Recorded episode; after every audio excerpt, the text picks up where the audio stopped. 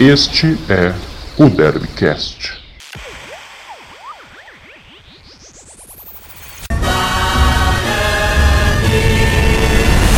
Fala, torcedor bugrino! O Derbycast está de volta nesta semana, junto com o futebol campineiro, que retorna aí às suas atividades, aos seus jogos normais nesta quarta-feira. E com isso, eu, João Marcos Carneiro, estou aqui com o meu amigo Eduardo Martins. Tudo bom, Edu?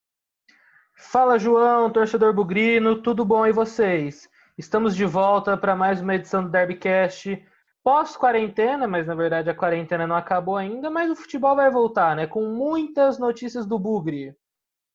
Exatamente. O Guarani, né, que retornou às suas atividades oficial, oficialmente aqui em Campinas no dia 6 de julho, né? Retornou às atividades com bola no CT ali ao lado do Brinco de Ouro e volta aos gramados então nesta quarta-feira, é, aliás, né, na quinta-feira para ser mais exato, é, contra a equipe do Botafogo às 8 da noite na casa do adversário, entre aspas, né, para falar a verdade, a equipe não pode jogar lá em Ribeirão, mas o jogo será no estádio 1 de maio.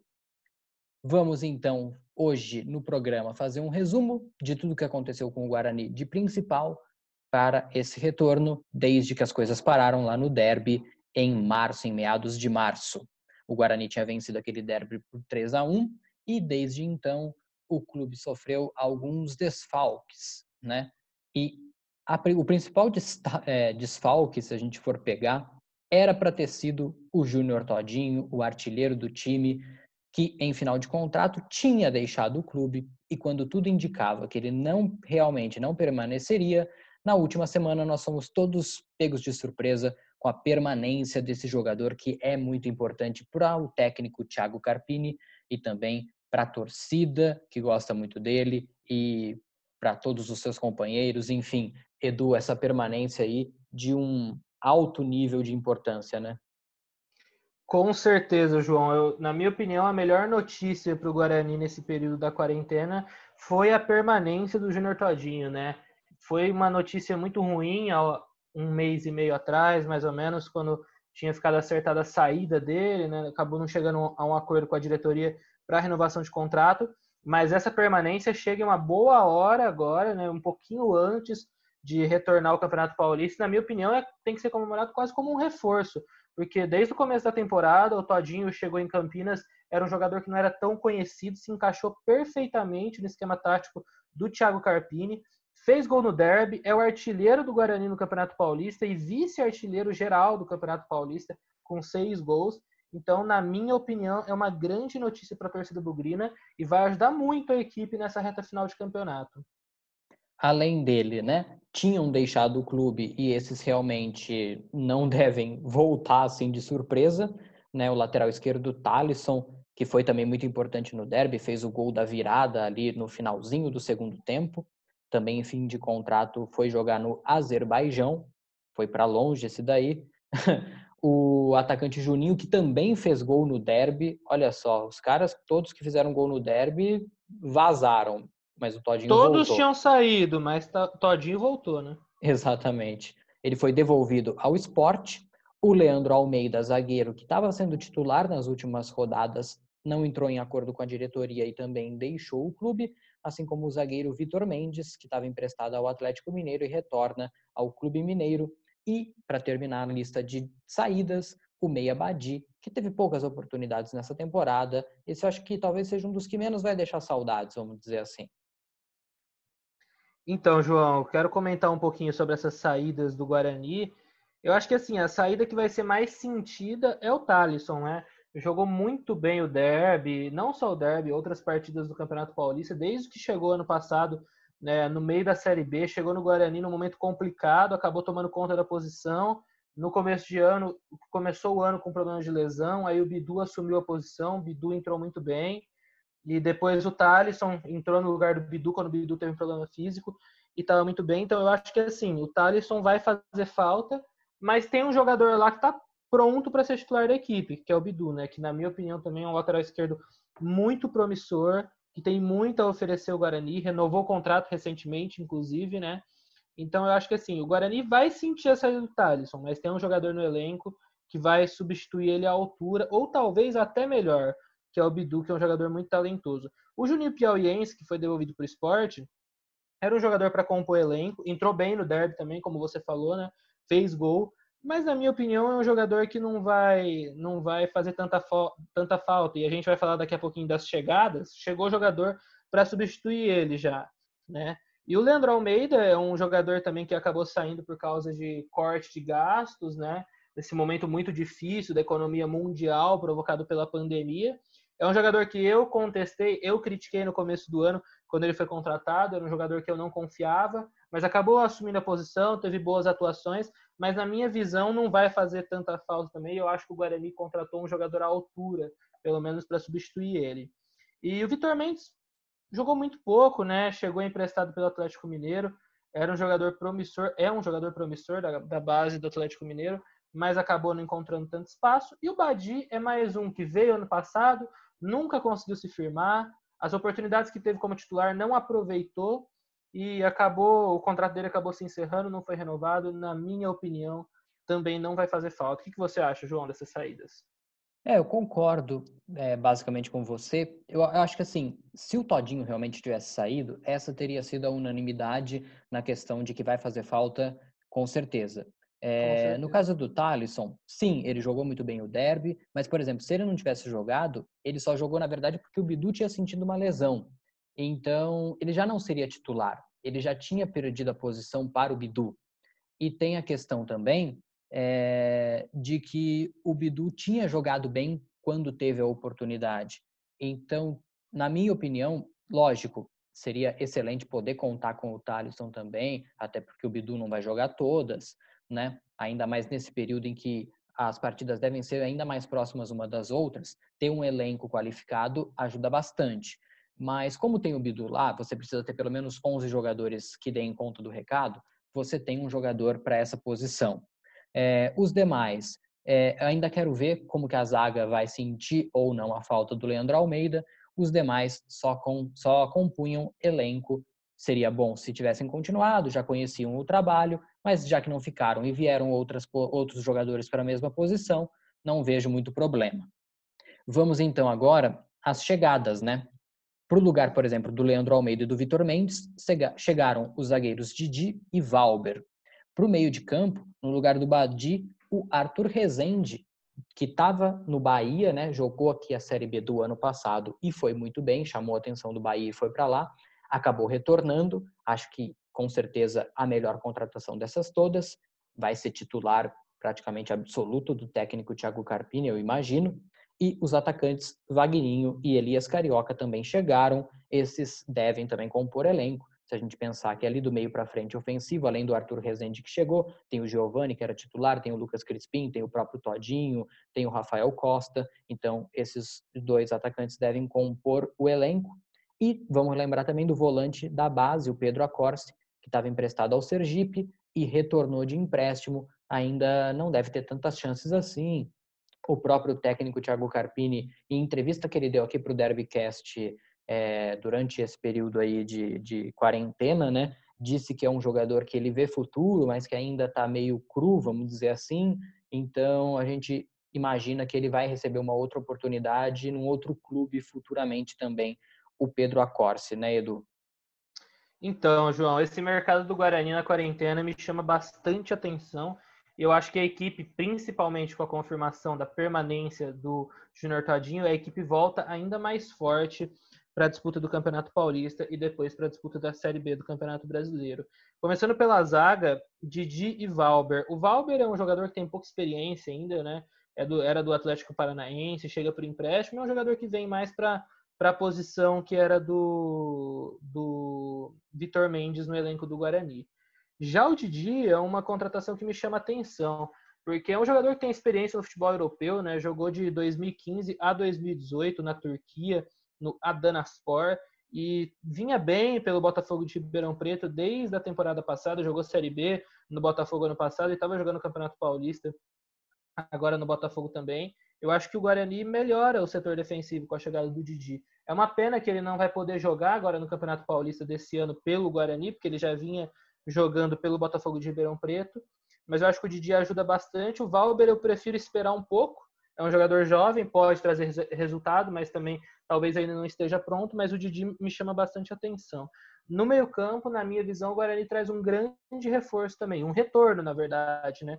Que é o Arthur Rezende, um jogador que foi muito bem na equipe na Série B do ano passado, tinha jogado o Campeonato Carioca pelo Boa Vista em 2019, se destacou, foi contratado para a Série B e nos momentos mais difíceis do Guarani na Série B ano passado, ele era o jogador que aparecia, chamava a responsabilidade, faz a bola rolar, é, rodar muito bem no meio-campo, bate bem na bola, cobrança de falta, escanteio. Então eu acho que é um jogador que vai agregar muito ao elenco agora, vai ficar uma disputa bem interessante ali no meio-campo, porque você tem ali para jogar de segundo e terceiro homem no meio-campo. Você tem Igor Henrique, você tem Eduardo Persson, você tem o Crispim, que é, chegou a jogar um pouquinho mais equado, e você vai ter o Arthur Rezende agora também, sabe? E eu acho que dá para dá encaixar os melhores tranquilamente ali. Então acho que fica, fica bem interessante essa chegada do Arthur Rezende para o Guarani agora também. E o Vagninho e o Elias Carioca, duas opções foram contratadas para o ataque. Eu acho que podem ser uma boa também. Porque a gente olha a lista de saídas, né? E saiu o Juninho Piauiense. E chegou dois. Saiu um, chegou dois. O Vagninho e o Elias Carioca. O Vagninho era um jogador que estava na Ásia, na Coreia do Sul. Teve boas temporadas lá, números interessantes pela equipe que ele jogava lá. E o Elias Carioca estava no, no Atlético Paranaense, havia jogado no Santa Cruz, já teve pouco espaço no Atlético Paranaense, são jogadores para compor elenco. Eu acho que assim, não pode exigir tanto deles na questão tipo ser titular, entrar, decidir, mas para compor elenco, jogador de segundo tempo e tal, eu acho que podem podem ser úteis. E o Pedro Acorce, como você falou, né, João? Ele estava emprestado para o Sergipe, retorna, mas eu acredito que vai ser difícil dele ter espaço. É um jogador muito jovem ainda, que nem o Carpini tinha comentado com a gente na entrevista que ele deu, né? Não está tão pronto ainda, então acredito que ele vai ter um pouquinho mais de dificuldade para encontrar espaço na equipe. É, eu até comparo um pouco a situação, por exemplo, do Wagninho do Elias, do Elias Carioca com até o Todinho, que eram jogadores não tão conhecidos assim. O Todinho chegou, deu muito certo, pode acontecer com eles também, né? E o técnico Thiago Carpini se aprovou essas contratações é porque ele acredita no potencial desses jogadores. Então acho que vale também a gente é, colocar confiança nessas, nessas novidades, porque o treinador que faz um ótimo trabalho aprovou, pediu a contratação deles. Eu só estava dando uma olhadinha aqui nos números do Wagninho, né? Em quatro temporadas na Coreia do Sul, ele marcou 28 gols. Na minha visão, são números interessantes. Antes disso, ele tinha jogado dois anos pelo Oeste, e um ano pelo Mojimirim e um ano pelo São Vicente, aqui no futebol brasileiro, né? E fazia gols também. No, no Oeste, nos dois anos de Oeste, ele fez 10 gols. Não são os melhores números, mas são números, pelo menos para um jogador para compor elenco, que eu acho interessante. É um jogador que teve bons números também jogando fora do Brasil. Acho que vai ser interessante para compor elenco. Então, só para completar, João, é, desses reforços do Guarani agora para esse retorno de Campeonato Paulista, né? Todos estão regularizados já. Só o Didi que não pode jogar, porque ele já havia jogado pelo Botafogo, né, o campeonato estadual, mas Valber, Arthur Rezende, Elias Carioca e Júnior Todinho estão liberados, todos registrados no boletim informativo diário para esse retorno de campeonato. Perfeito. É, o Guarani, que é o sexto na classificação geral e segundo no grupo D, tem 16 pontos, um a menos que o líder é Red Bull Bragantino, né, que portanto tem 17, e cinco na frente do Corinthians, que tem 11, e a Ferroviária também tem 11 em quarto lugar. E aí, o que pode acontecer é o seguinte: tanto a Ferroviária e o Corinthians jogam na quarta, o Guarani joga na quinta. Se os dois empatarem ou perderem os seus jogos, tem que ser os dois, tá? É... Não podem vencer. Exatamente. Não somar os três pontos. Os dois. O Guarani entra quinta-feira em campo, independentemente do seu resultado contra o Botafogo, já classificado.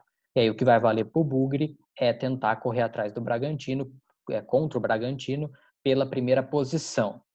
É, então é uma situação até que, lógico, para o treinador, para os jogadores, não vai fazer muita diferença. Né? A equipe vai entrar para ganhar de qualquer forma. Mas é uma, é uma situação que pode tirar um peso das costas, assim, pode deixar um pouco mais tranquilo, é, não ficar olhando para ver o que, que, vem de trás, enfim. É, e ainda de quebra, enfrenta um adversário direto da sua maior rival, a Macaca, né, a Ponte Preta, que é o Botafogo, que também briga ali na parte de baixo da tabela. Então é uma situação que tem muito bugrino de olho também, além da classificação do Guarani, em tentar ver o que pode fazer para talvez prejudicar a Ponte. É, tem, tem até uma questão que chama atenção, né, João? A gente conhece até torcedores bugrinos que falam: ah, se tiver classificado é bom entregar, né? Para complicar a vida da ponte e tal. Mas a gente sabe que dentro de campo não existe isso, né? O Guarani, desde a diretoria, comissão técnica e o elenco, é um clube profissional. Eu, pelo menos, não consigo enxergar nenhuma possibilidade nessa questão de facilitar, de entregar, mas é um ingrediente a mais que envolve o jogo, mexe com os torcedores, né? Então, se Ferroviária e Corinthians não vencerem quarta-feira, o Guarani chega classificado já na quinta, enfrentando o Botafogo, que é um, um concorrente direto é, contra o rebaixamento e está lá embaixo junto com a Ponte Preta. Então é mais um ingrediente que mexe com esse retorno do Campeonato Paulista. E uma vitória pode até garantir nessa rodada mesmo a liderança, porque se pegar o Bragantino, joga contra o São Paulo no Morumbi. Então não é um jogo fácil. O São Paulo vinha bem até a parada, né? Vinha jogando um bom futebol. Então é um jogo complicado para o Bragantino também. Tudo bem, é um duelo de Série A do Campeonato Brasileiro e tal. O Bragantino tem uma boa equipe, mas também não é um jogo fácil. Então, fazendo uma projeção assim, o Guarani pode sim terminar essa penúltima rodada líder do grupo e dependendo só de si na última rodada para permanecer em primeiro. E aí vamos ver o que, o pessoal vai fazer no mata-mata, mas de poder ter pelo menos o um mando de campo né, na partida é, na partida do mata-mata das quartas de final. Apesar de que aparentemente não vai fazer muita diferença, né? Jogar em casa ou não, porque não está podendo jogar em Campinas. Mas, de qualquer forma, né? Então, João, mas mesmo assim, eu acho que é, é, algo que chama atenção e o Guarani, na minha opinião, tem que correr atrás, sabe? Mesmo essa questão do mando de campo não fazendo tanta diferença nesse momento que a gente está vivendo, mas a equipe chega valorizada, chega com moral para as quartas de final se classificar em primeiro, né? Ainda mais tendo no grupo duas equipes de Série A, que é o Red Bull Bragantino e o Corinthians, né? Então, na minha opinião, ainda mais enfrentando um adversário que eu acho tão fraco como a equipe do Botafogo de Ribeirão Preto, cheio de problemas desde o início do campeonato. Agora a situação está ainda pior. Eles estão numa situação bem dramática lá embaixo na tabela de classificação. O Guarani, na minha visão, tem que aproveitar e tem que conseguir os três pontos desse jogo, porque o Guarani é melhor que o Botafogo. Edu, você tem aí datas, horários, estádios, enfim, tudo sobre essas duas últimas partidas do Bugre? Temos sim, João. Vamos lá, torcedor. O Guarani volta a campo nessa quinta-feira, dia 23, às 20 horas, diante do Botafogo de Ribeirão Preto, mas não será em Ribeirão Preto por causa da pandemia. O jogo será no estádio 1 de maio, em São Bernardo. E pela última rodada da primeira fase do Campeonato Paulista, o Guarani enfrenta o São Paulo, e o, o jogo, infelizmente, também não, se, não poderá ser em Campinas por causa da pandemia. Ficou decidido que o jogo será na Vila Belmiro, em Santos. Então, Guarani e São Paulo, no próximo domingo, dia 26 de julho, às 16 horas, na Vila Belmiro. Interessante, é interessante ver né, os times indo jogar em estádios diferentes, enfim. É... Aí acho Fica que até um é pouco estranho, né, João? Porque assim, nunca imaginei o Guarani mandando um jogo na Vila Belmiro, né? Inclusive, não tenho a informação se isso já aconteceu na história, talvez tenha acontecido há muito tempo atrás, mas será, será interessante ver os times em novos lugares, infelizmente longe do torcedor, infelizmente longe da própria casa, mas é uma experiência que todos terão que passar né, por esse momento difícil que a gente está vivendo da pandemia. Então é isso. É, eu quero muito agradecer a você, Edu, agradecer a toda a torcida bugrina que esteve com a gente no programa de hoje. E assim a gente termina o Derbycast desta terça-feira. Um bom retorno aí ao Bugre e boa sorte ao time contra a equipe do Botafogo de Ribeirão Preto. Um grande abraço a todos e tchau! Aproveite, torcedor. Demorou, mas o futebol voltou. Ainda não nas melhores condições, mas está de volta nesse meio de semana. Um abraço, torcedor bugrino. Boa partida. Um abraço.